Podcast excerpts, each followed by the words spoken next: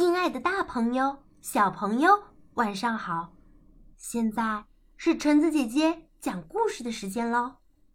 那么这次我要分享的故事叫做《我要去睡觉了》，你呢？在故事开始之前呢，兔子蹦蹦、青蛙跳跳想和你说说知心话。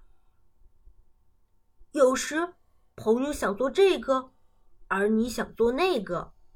有时一句无心的话，却伤了朋友的心。用心去体谅别人的感受，这很重要。兔子蹦蹦和青蛙跳跳是最最要好的朋友了。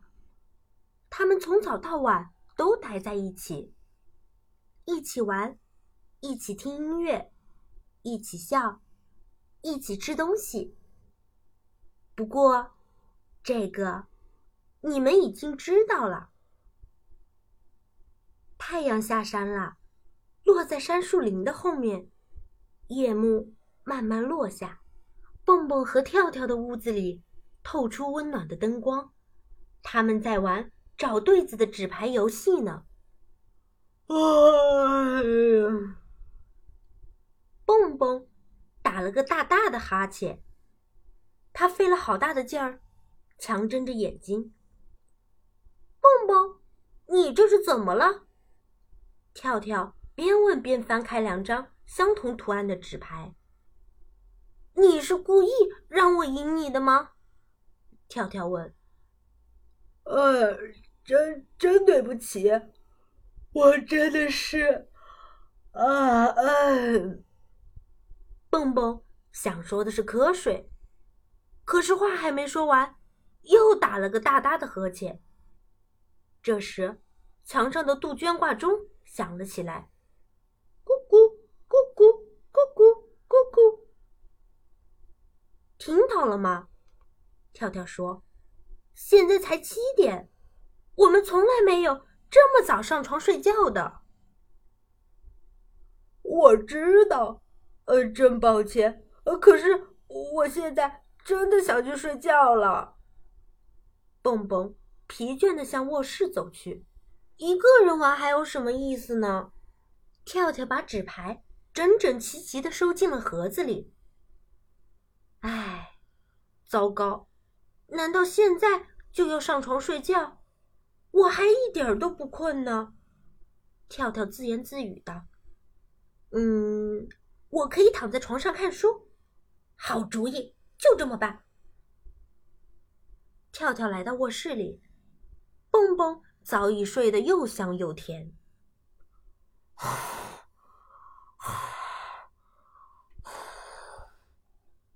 蹦蹦畅快的打着呼噜，跳跳给逗得咯咯笑。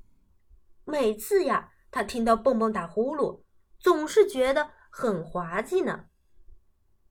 跳跳点燃床头柜上的油灯，躺了下来。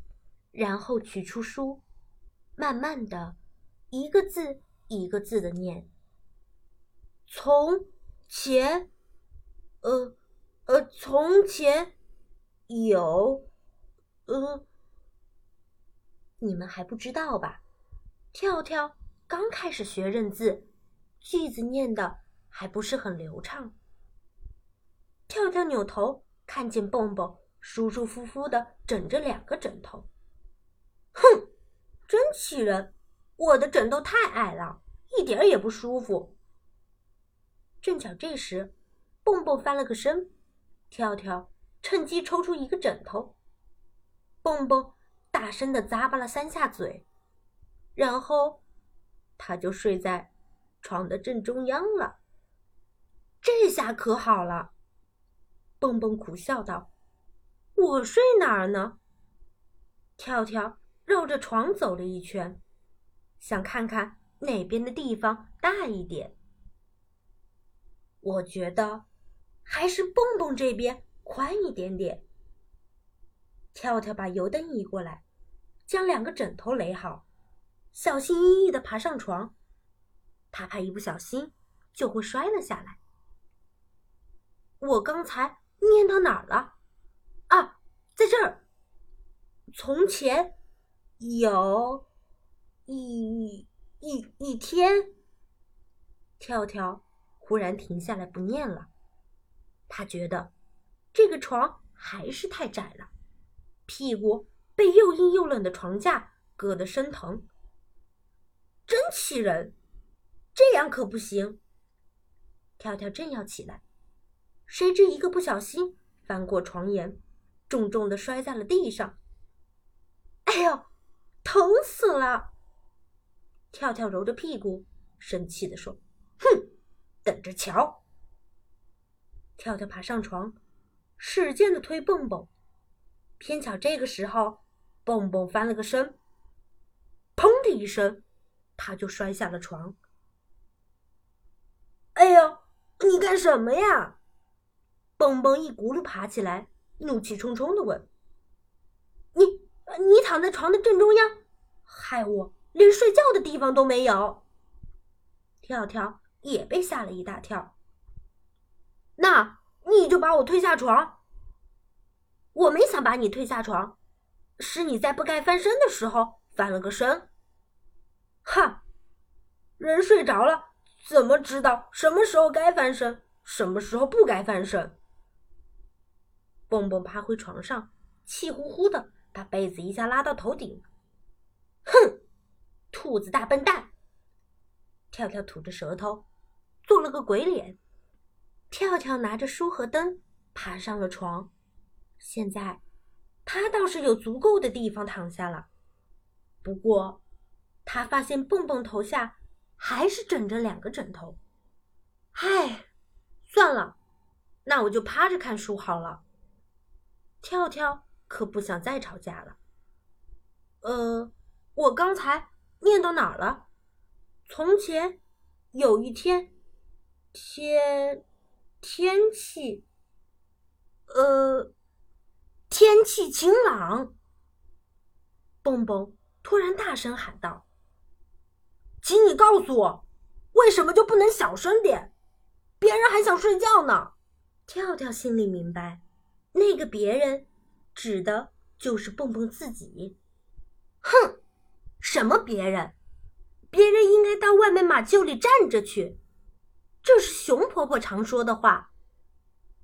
跳跳提高嗓门喊道：“你很清楚，我还不会小声念书，你根本就不会念书。”蹦蹦气呼呼的说道：“话一出口，蹦蹦就后悔了。他不应该对朋友说出这么伤人的话。你太过分了！”跳跳这下真的急了。我刚开始学读书，所以要大声念。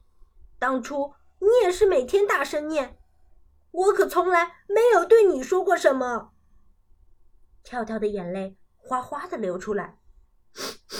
还有，你睡觉时打呼噜的声音也比我大得多。哼！两个人都不再说话了，屋子里静悄悄的，只有跳跳轻轻的抽泣声。跳跳把油灯吹灭，卧室里一片黑暗。过了好久，蹦蹦轻声问：“跳跳，你睡着了吗？”跳跳不搭话，只是咕哝了一下，意思是，我还没睡呢。我，我给你念一个晚安故事，好不好？蹦蹦轻声的问。屋子里安静了好一会儿，忽然，嚓的一声，跳跳划了根火柴，把油灯点亮了。灯光里。跳跳脸上挂着大大的微笑，太好了，太棒了！跳跳高兴地说：“因为跳跳最最喜欢蹦蹦讲故事给他听了。”蹦蹦紧紧地拥抱着他的好朋友。对不起，你现在可以开始念书了吗？跳跳被抱得快要透不过气来了。好的，蹦蹦偷偷抹掉眼角的一滴泪珠，开始念了起来。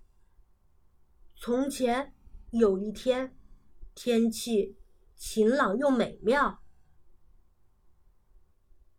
好啦，今天的故事到这里就结束喽。可是，兔子蹦蹦和青蛙跳跳的故事还远远没有讲完呢。以后，橙子姐姐还会和大家一起分享他们之间更多有趣的小故事。今天就讲到这里吧，大家晚安。